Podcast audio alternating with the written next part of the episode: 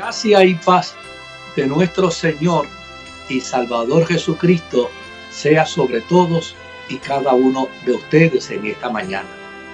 Estamos celebrando nuestro culto de adoración a Dios, el culto de la Iglesia Evangélica Ministerio Sanador, iglesia que radica en la carretera 21, en el kilómetro 4.7, muy cerca al Hospital Metropolitano este vuestro hermano y amigo, el pastor Moisés Román. Y desde luego le damos a usted la más cordial bienvenida y a toda nuestra congregación que en esta mañana se vinculan y se conectan a nosotros para disfrutar de esta experiencia de culto al Dios del cielo. ¿Qué le puedo recomendar en esta hora?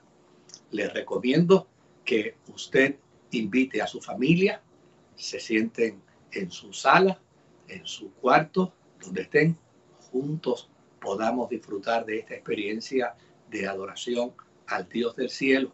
Y que entendamos que Dios nos ha permitido, nos ha dado la gran oportunidad a lo largo de, todas estas semanas pasadas y, las semanas subsiguientes, tal vez eh, dependiendo de los cambios eh, gubernamentales que puedan existir con respecto eh, a la orden eh, de aislamiento y de toque de queda. Pero Dios nos ha permitido hacer de la iglesia una extensión mucho, mucho más amplia. En el culto del domingo pasado, a través de los sistemas y de las plataformas, teníamos una congregación de más de 10.000 personas disfrutando de nuestra experiencia de culto.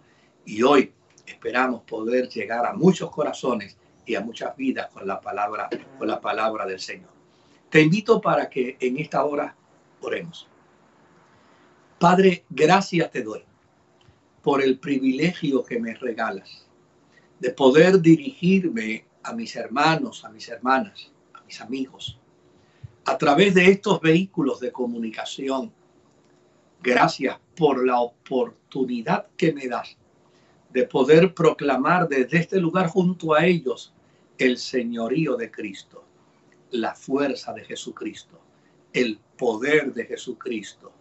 Y gracias Señor, porque a pesar del impedimento de un toque de queda, a pesar del impedimento, Señor, eh, que tenemos para podernos reunir, para podernos congregar como resultado de esta crisis que nos ha sobrevenido, nosotros podemos trascender en ello y hoy podemos dar reuniones mucho más grandes a través de la internet y proclamar que Jesucristo es nuestro Señor y nuestro Salvador.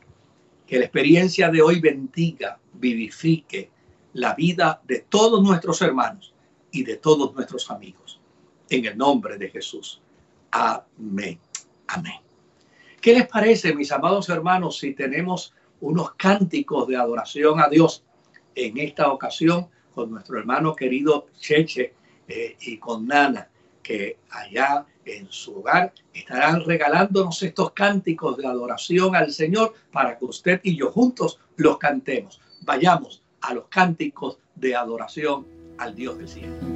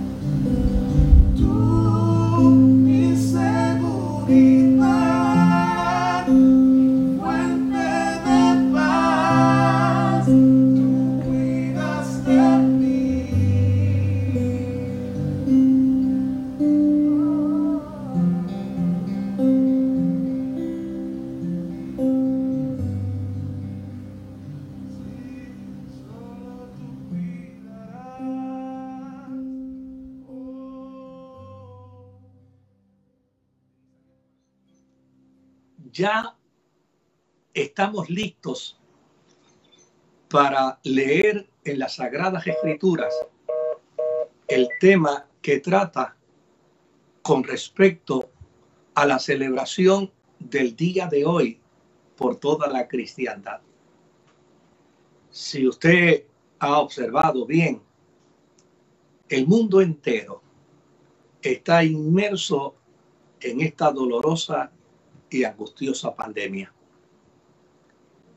La gente prácticamente está en sus casas. El encerramiento prácticamente es casi de la totalidad mundial. Pero qué bueno que esto no ha impedido el que la iglesia y la cristiandad pueda conmemorar, pueda celebrar la Semana Santa.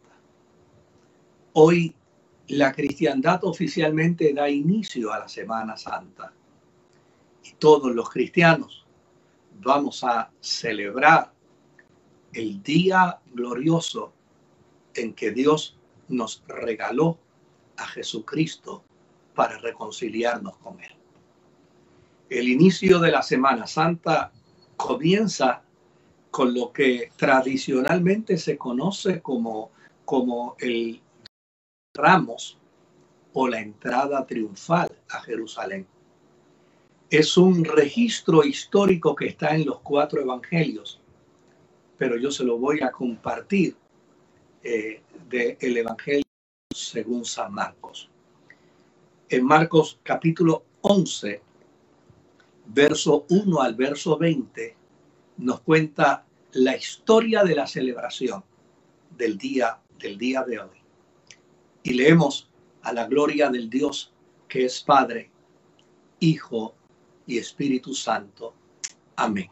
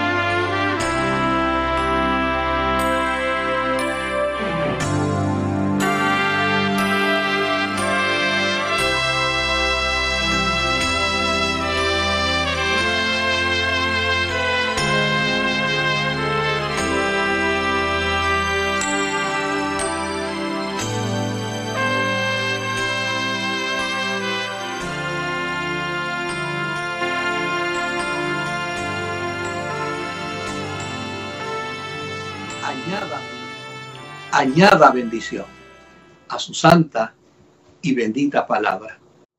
¿Qué les parece si volvemos a escuchar a Cheche y a Nana en una expresión de adoración que bendiga nuestras vidas, que bendiga nuestro ser y seamos todos edificados? Adelante, Cheche y Nana.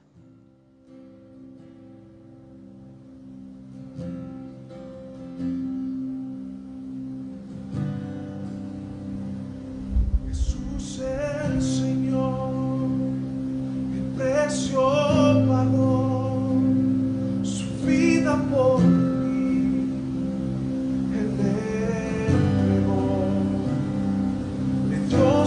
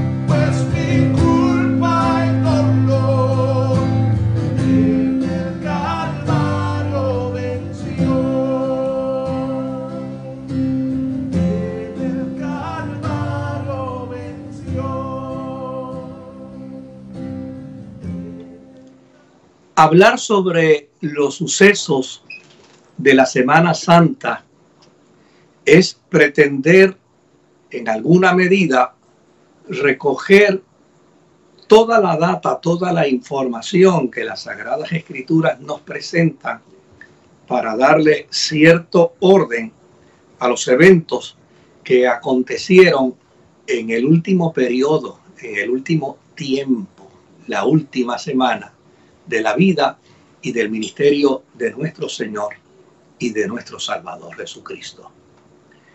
Y cuando hablamos de ello, es probable que cronológicamente haya quien no esté de acuerdo con la información sobre los sucesos como tradicionalmente los explicamos. Y la razón de ello es muy entendible, porque a fin de cuentas ninguno de los evangelistas escriben la historia se dio a la tarea de colocarlos ordenadamente. Y lo que es peor, Lucas, que es el que alega haberlos puesto en orden, admite que lo hace bajo su propio criterio. Y Juan, que es el que de su evangelio desarrolla toda una explicación teológica, eh, lo hace también dentro del marco de, de su propio criterio y de su propia gesta de querer compartir teológicamente la fe con los griegos, con los helenos. Pero a fin de cuentas, eh, tanto Juan como Lucas eh, recogen la información de Mateo y de Marcos para trabajar con ella.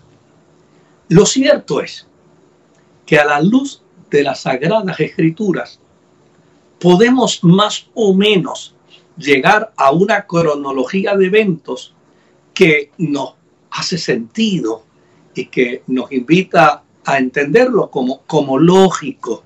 Eh, si de alguna manera los, los que hacen el trabajo del estudio bíblico, los que hacen el trabajo del análisis teológico, eh, se equivocan, bueno, pues a fin de cuentas en la eternidad tendremos tiempo para corregirlo.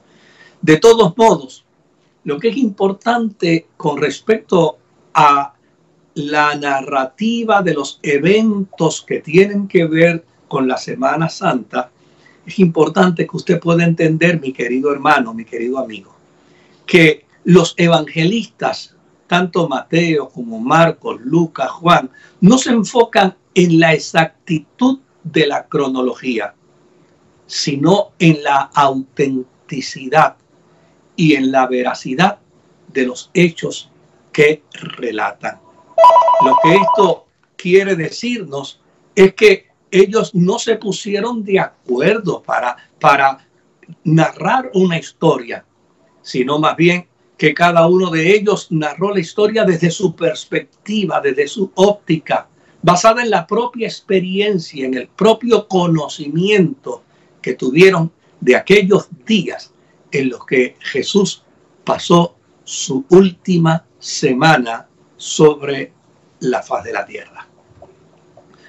Todo comienza en una época de festividad de la Pascua judía. Una festividad solemne que los judíos celebraban para recordar el día de la libertad del pueblo hebreo de la mano de los egipcios. Como festividad en el calendario judío, ellos entienden que esta festividad tiene que celebrarse por ocho días. Generalmente se celebra a partir de el 15 del mes de Nisan, que es el calendario, eso está dentro del marco del calendario lunar.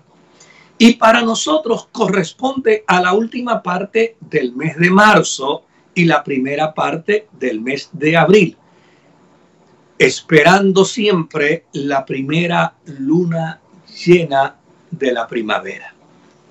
Por eso estamos comenzando hoy la celebración de la Semana Santa, porque tradicionalmente corresponde y es muy similar a la celebración de la Pascua judía, del Passover judío eh, por, parte, por parte del pueblo de Israel.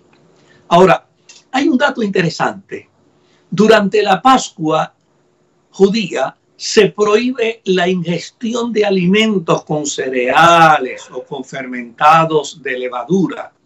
La casa es sometida a una rigurosa limpieza en busca de la más mínima pizca de levadura. Con todo esto, ellos pretenden celebrar o emular las condiciones del pueblo judío, el cual, debido a que partió a toda prisa de Egipto, no tuvo tiempo para leudar el pan para la travesía. Y lo que es interesante es que todavía al día de hoy los judíos hacen la misma celebración dentro del mismo contexto con la intención, con el propósito de que su pueblo pueda recordar la gloriosa gesta de Dios el día que le sacó del cautiverio del cautiverio judío. Los cristianos y los judíos para esta misma fecha celebramos la Pascua. Los judíos la hacen en el contexto de la salida del pueblo de Israel de Egipto. Nosotros lo hacemos de manera distinta. Nuestra Pascua celebra la liberación de nuestros pecados por Jesús y la gracia de la eternidad que nos ha sido concedida como resultado de su resurrección. Lo que esto quiere decir es que aun cuando el pueblo judío y el pueblo cristiano hace celebración de Pascua, la intención, el propósito, la razón de la celebración de la Pascua es diferente y es distinta entre unos y otros. Desde luego, el pueblo de Israel celebra la Pascua por ocho días. Nosotros los cristianos también celebramos nuestra Pascua por ocho días. Por esa razón, comenzamos hoy con el Domingo de Ramos, o como eh, le llamamos el Domingo de la entrada triunfal a Jerusalén, y seguimos en la celebración de la Semana Santa hasta, hasta el Domingo de resurrección. Eso a manera de información, a manera de introito, para que usted pueda comprender el porqué, el porqué de la celebración de la Semana Santa por parte, por parte de los cristianos. Ahora, hemos leído el capítulo 11 del Evangelio según San Marcos, que narra precisamente la historia que para nosotros es el inicio de la celebración de la Semana Santa. Jesús iba camino hacia Jerusalén. Y caminar hacia Jerusalén dentro del documento neotestamentario tiene una implicación y un significado extraordinariamente doloroso. Caminar hacia Jerusalén es enfilar el rostro hacia el sufrimiento. Cuando esta historia comienza diciendo que Jesús enfila su rostro hacia Jerusalén, que Jesús decide caminar hacia Jerusalén, lo que está diciendo con ello es, ha llegado el momento en que Jesús enfila su rostro hacia el sufrimiento. Es interesante que pasó por Bethfagé, que se traduce como la casa de higos. Y es interesante que pasó también por Betania, que se traduce como la casa de dátiles. Y estando entre Betfagé y entre Betania, camino hacia Jerusalén, entonces le da instrucciones a sus discípulos y les dice que es necesario que ellos salgan a buscar un pollino, un asno un asno que nadie había montado, un asno que nadie había utilizado para el trabajo, para el servicio, porque él desea entrar a Jerusalén, no en un caballo brioso, no en un caballo de guerra, sino que él desea entrar a Jerusalén montado sobre un asno. Desde luego, mucha gente tal vez se pueda preguntar, ¿y qué cosa más extraña? ¿Por qué entrar a Jerusalén en un asno? ¿Por qué no entrar a pie? ¿Por qué no entrar eh, en un caballo? Bueno, esto tiene una explicación dentro del contexto histórico que yo se la quiero compartir a usted en esta, en esta mañana. Para el judío, esto era sinónimo de algo muy importante. En las tradiciones antiguas, las batallas se podían dar a pie, se podían dar a camello, se podían dar en caballos. Pero una vez terminaba la batalla, una vez terminaba la guerra, el rey conquistador entraba al pueblo conquistado ya no en un camello, no en un caballo de guerra, entraba al terreno conquistado en un asno. ¿Esto por qué lo hacía de esta manera? Porque entraba en un asno. Pues entraba en un asno para hacerle saber que la guerra había concluido, que la violencia había terminado, que ahora entraría el periodo de paz y el periodo de restauración.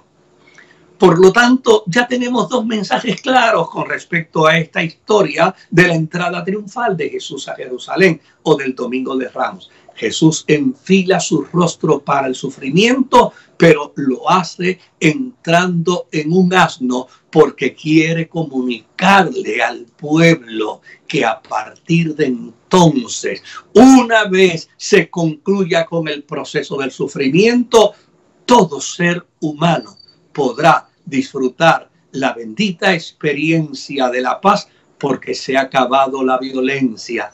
Él es el conquistador. Por lo tanto, el tiempo de la eliminación de una guerra, cuando el reconquistador entraba al terreno invadido, era para traer un mensaje de paz. Israel sabía esto. Israel conocía esta tradición. 150 años antes de Cristo, un rey llamado Antíoco Epífanes entró a Jerusalén, destruyó la ciudad, profanó el templo, redujo la experiencia de la fe de los judíos simplemente a una ignominia. Y una familia llamada la familia de los macabeos decidieron expulsar a Antíoco Epífanes de Jerusalén. Y lo lograron. 150 años antes que Jesús entrara a Jerusalén en un pollino, ya Macabeo había logrado entrar en un pollino porque logró sacar a Antíoco Epífanes de Jerusalén, lo logró eh, hacer retroceder, lo logró hacer huir de Jerusalén y ahora eh, Macabeo entra, entra a Jerusalén en un pollino precisamente para hacerle saber que la ignominia ha terminado, que el dolor ha terminado, que el sufrimiento ha terminado, que la angustia ha terminado. Y ahora van a vivir el tiempo de la paz, el tiempo de la restauración. Así es que Jesús hace esto para dar testimonio de que el mensaje que él quiere enviarle a su pueblo es el mensaje de que va a llegar como resultado del sufrimiento que él padecerá, la paz y la restauración al ser, al ser humano. Y ahora Jesús va a entrar a Jerusalén para decirle, están ustedes equivocados si siguen creyendo que como resultado de la maldad, como resultado de la perversión, Dios se ha ido de medio de ustedes, porque Él no se ha ido. He aquí, vuestro Salvador entrará a Jerusalén tal y como se establece proféticamente, entrará montado en un asno, en un pollino.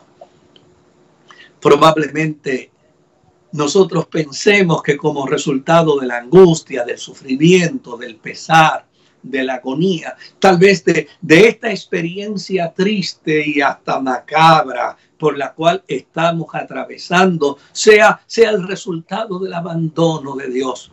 La celebración, la celebración del día de hoy nos dice que el Señor, el Señor está entrando a su Jerusalén, que el Señor está entrando a su tierra, que el Señor ha entrado a tu casa, que el Señor ha entrado a tu familia y que ya y sencillamente tú y yo no estamos en medio de la crisis solo.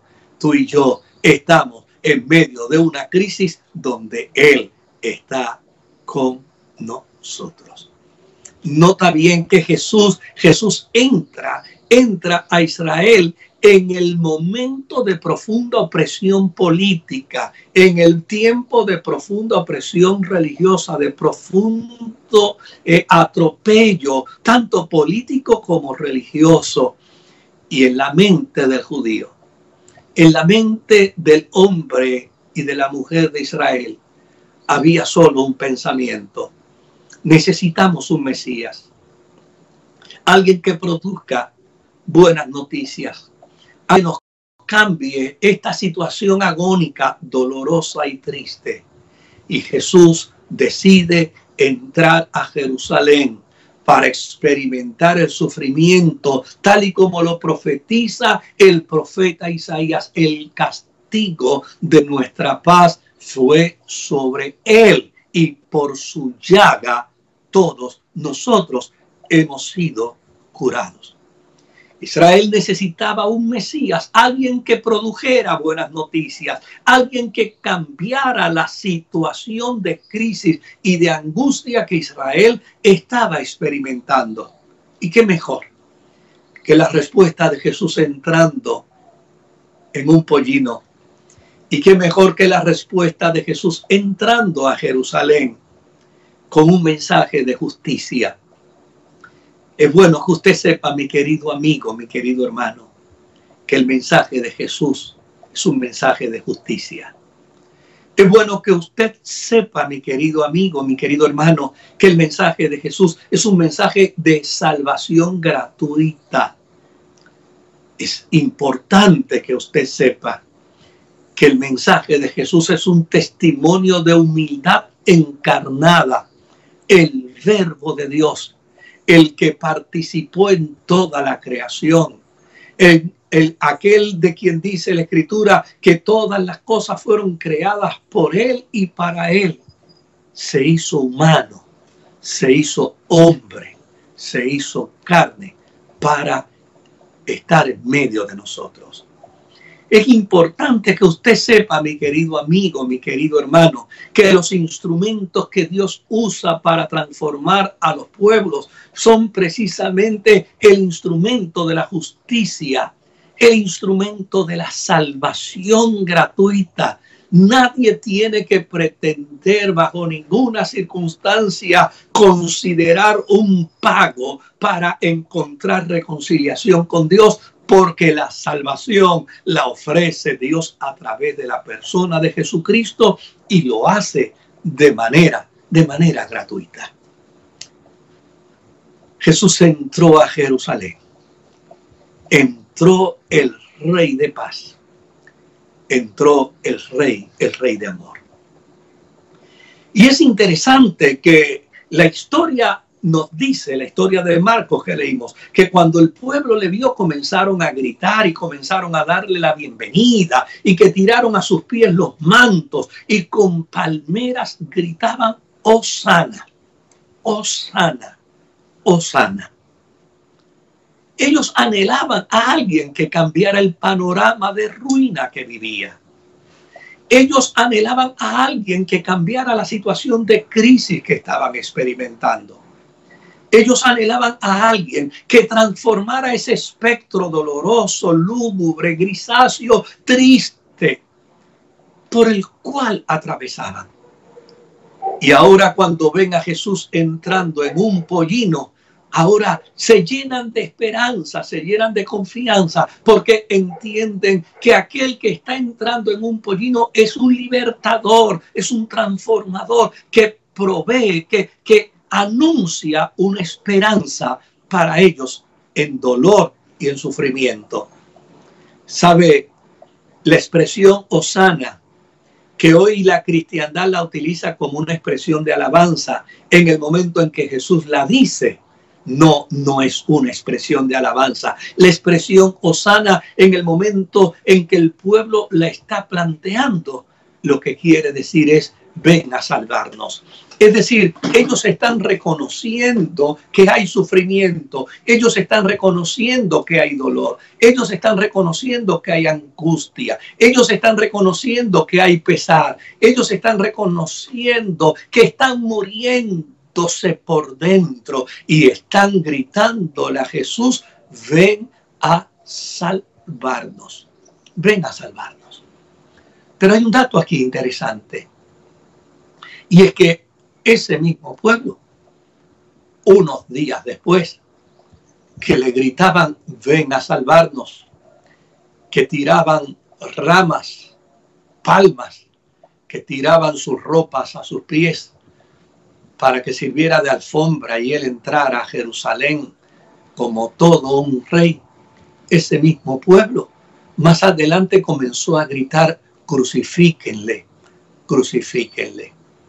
Y uno se pregunta, ¿por qué? Porque no entendieron. El dolor no es suficiente para el entendimiento. El dolor no es suficiente para la comprensión. Además del dolor y además del sufrimiento, se necesita la buena disposición para comprender y para entender el plan de Dios en favor de tu vida y en favor de la vida de los tuyos. Es irónico. El pueblo estaba consciente de la gran crisis que le embargaba. Ellos deseaban que Dios los ayudara. Y ellos inclusive reconocían que Jesús podía ser ese prospecto que pudiera ayudarles a resolver su problemática y su crisis. Pero cuando miraron la manera como Jesús iba a resolver el problema de la humanidad, ellos no aceptaron la manera de Dios. Es irónico que la gente reconozca que tiene necesidad de Dios, pero no acepte la manera de Dios para que Dios supla a su necesidad. Israel pretendía un libertador que les liberara del yugo imperial de los romanos. Pero ellos querían una liberación con venganza, con deseos de dar retribución a quienes les habían maltratado. Y perdían de perspectiva el mensaje del reino. Porque la verdadera esclavitud no es la que nos impone otro. La verdadera esclavitud es aquella que aceptamos nosotros por nosotros mismos. Cuando sabemos que cometemos errores, cuando sabemos que ofendemos, que lastimamos, que engañamos, entre otras cosas, y odiamos y amamos a la vez nuestros desatinos, nuestros odios, nuestros engaños, nuestros vicios y nuestros pecados, somos realmente esclavos. Nuestra esclavitud radica precisamente en que odiamos nuestros vicios. ¿Sabe Dios cuánta gente que me está viendo y que me está escuchando sabe perfectamente de lo que le estoy hablando? Odio las drogas, pero a la misma vez la necesito. Odio el alcohol, porque está destruyendo mi familia, pero a la misma vez tengo que embriagarme. Odio el engaño, odio la mentira, pero a la misma vez tengo que vivir a base de engaños y de mentiras para sobrevivir. Eso es lo que nos hace realmente esclavos.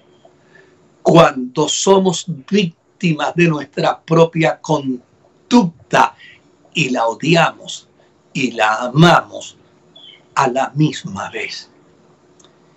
Israel había caído en la trampa de odiar y de amar a la misma vez aquellas cosas que les eran horrendas y ofensivas a su experiencia de vida.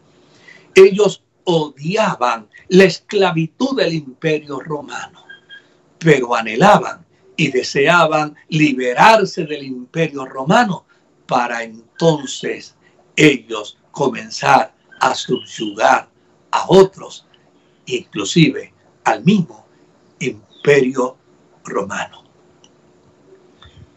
La ayuda de Dios puede llegar a nosotros, pero no necesariamente será como nosotros la queramos, sino que tiene que ser a la manera, a la manera de Dios. En la celebración de la Semana Santa de hoy podemos mirar esta realidad y podemos chocar con ella. La gran pregunta que pudiéramos hacernos en esta hora es cómo quieres que Dios te ayude, cómo quieres que Dios venga a ti. Porque a fin de cuentas, hoy la sociedad grita, ven a ayudarnos Dios. Hoy la sociedad grita, ven a socorrernos Dios. Hoy la sociedad grita, ven, ven y haz favor en, en, medio de nosotros con respecto a este dolor, a esta agonía, a esta más de un millón de seres humanos víctimas de una enfermedad y a tantos y a tantas familias que ahora mismo lloran la pérdida de un ser querido. ¿Cómo queremos que Dios nos ayude? A nuestra manera no puede ser. Tiene que ser a la manera de Él. Nosotros hoy queremos que Dios nos ayude y gritamos, ayuda a nuestra familia. Pero hemos cambiado las reglas de Dios con respecto a la familia. No puede ser a nuestra manera. Tiene que ser a la manera de Dios. Si tú quieres que Dios ayude a tu familia, tienes que buscar la manera de Dios para trabajar en favor de tu familia. Muchas veces queremos que Dios ayude a nuestros hijos, pero nos hemos desentendido de nuestra responsabilidad para modelarle valores. O si tú y yo queremos que Dios ayude a nuestros hijos, a la manera de Dios, copiando los valores del reino para vivir a la manera de Dios. Muchas veces queremos que Dios ayude nuestras emociones, pero cada vez más caemos en la trampa de la temeridad y somos temerarios en todo y somos temerarios frente al gobierno y somos temerarios frente a la ley y somos temerarios frente a la justicia y somos temerarios frente a nuestros padres y a la larga caemos autodestruidos como resultado de nuestra temeridad. A veces pedimos a Dios que ayude a nuestros sentimientos, pero damos, damos rienda suelta a los placeres libertinamente, a un costo, a un costo muy alto. Esto lo hemos visto a lo largo de estos días. ¿A cuánta gente se le hizo saber que la pandemia venía? Pero en lugar de protegerse, de aislarse, en lugar de hacer separación social, la gente a las playas, meterse a los nightclubs, meterse a la meterse a los lugares de disfrute. ¿Y qué alto precio estamos pagando precisamente como resultado de darles rienda suelta a nuestros placeres divertidos? Jesús hoy es el Cordero Pascual que llega a Jerusalén, a tu Jerusalén a tu experiencia de vida, a la experiencia de tu familia. Él es el Cordero Pascual que te anuncia la posibilidad de transformación y de cambio, pero debes permitirle entrar. Y a la misma vez que debes permitirle entrar, debes permitirle que su agenda sea la que se imponga en tu vida. Dios le habló una vez a Israel y le dijo, he aquí mis pensamientos, mis planes nuevos para con ustedes. Son planes nuevos de paz, planes nuevos de bendición, planes nuevos de reedificación. Dios tiene un plan para ti. Dios tiene un plan para los tuyos. Dios tiene un plan para tu familia. Es el plan de Él. El plan que te podrá hacer feliz y podrá generar una transformación extraordinaria en ti y en la vida de los tuyos. Que el Señor te bendiga. Vamos a un cántico de adoración al Señor y volvemos nuevamente a escuchar a Nana y a Cheche en un cántico de alabanzas al Dios del cielo.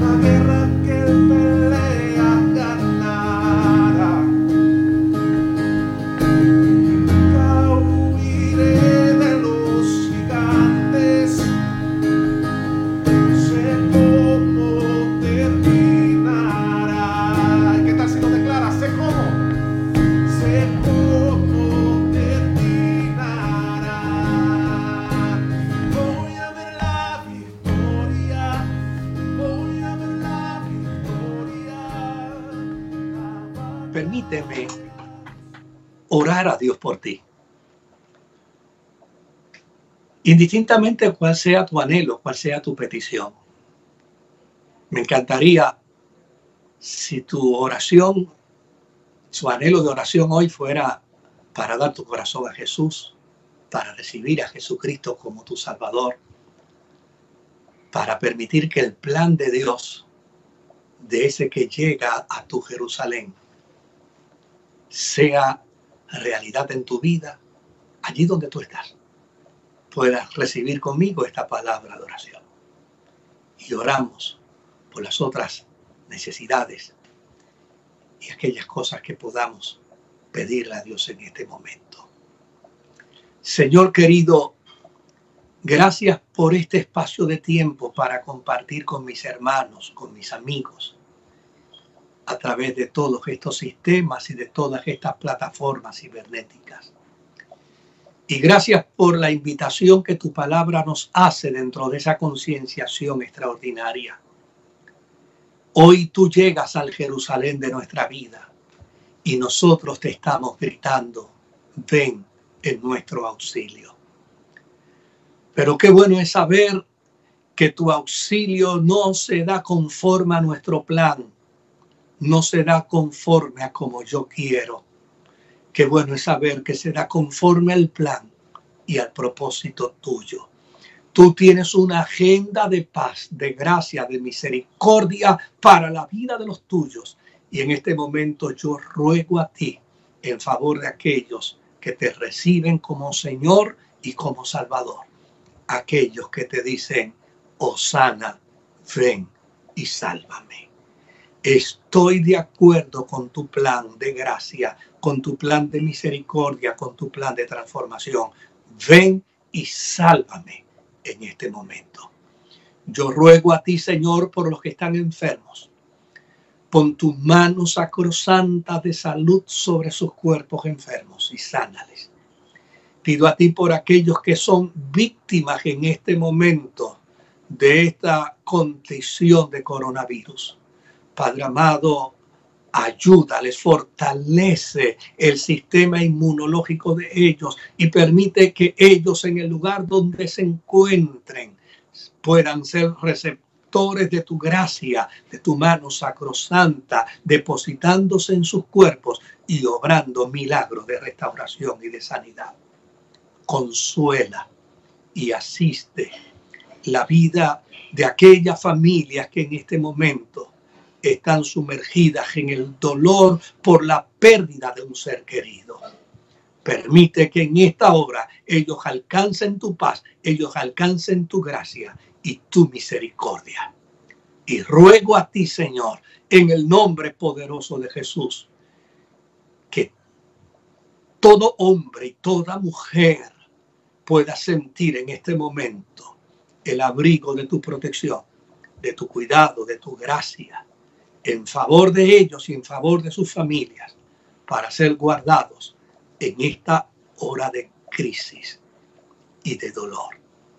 En el nombre poderoso de Jesucristo, tu Hijo amado, lo pedimos, a quien honramos por la eternidad. Amén, amén, amén. Ha sido muy grato poder compartir con ustedes, iglesia, y con ustedes, amigos y amigas, esta experiencia cúltica de celebración de la Semana Santa, de la entrada triunfal de Jesús a Jerusalén. Y qué bueno que podamos decir hoy, hay una entrada triunfal de Jesús a mi Jerusalén, porque le recibo como mi Señor, le confieso como mi Salvador y declaro que Él entra a la experiencia de mi vida para nunca más volver, volver a salir. La gracia la paz de nuestro Señor y Salvador Jesucristo sea con todos y cada uno de ustedes. No se salgan de su conexión de internet. Ahorita nuestros niños en la pastoral de niños tendrán también su participación. Y por el otro lado, sigamos las instrucciones gubernamentales hagamos caso a aquellas instrucciones que han establecido nuestras agencias gubernamentales que son para nuestro bien. Y con la ayuda del Señor nos seguiremos viendo. La paz del Señor sea contigo.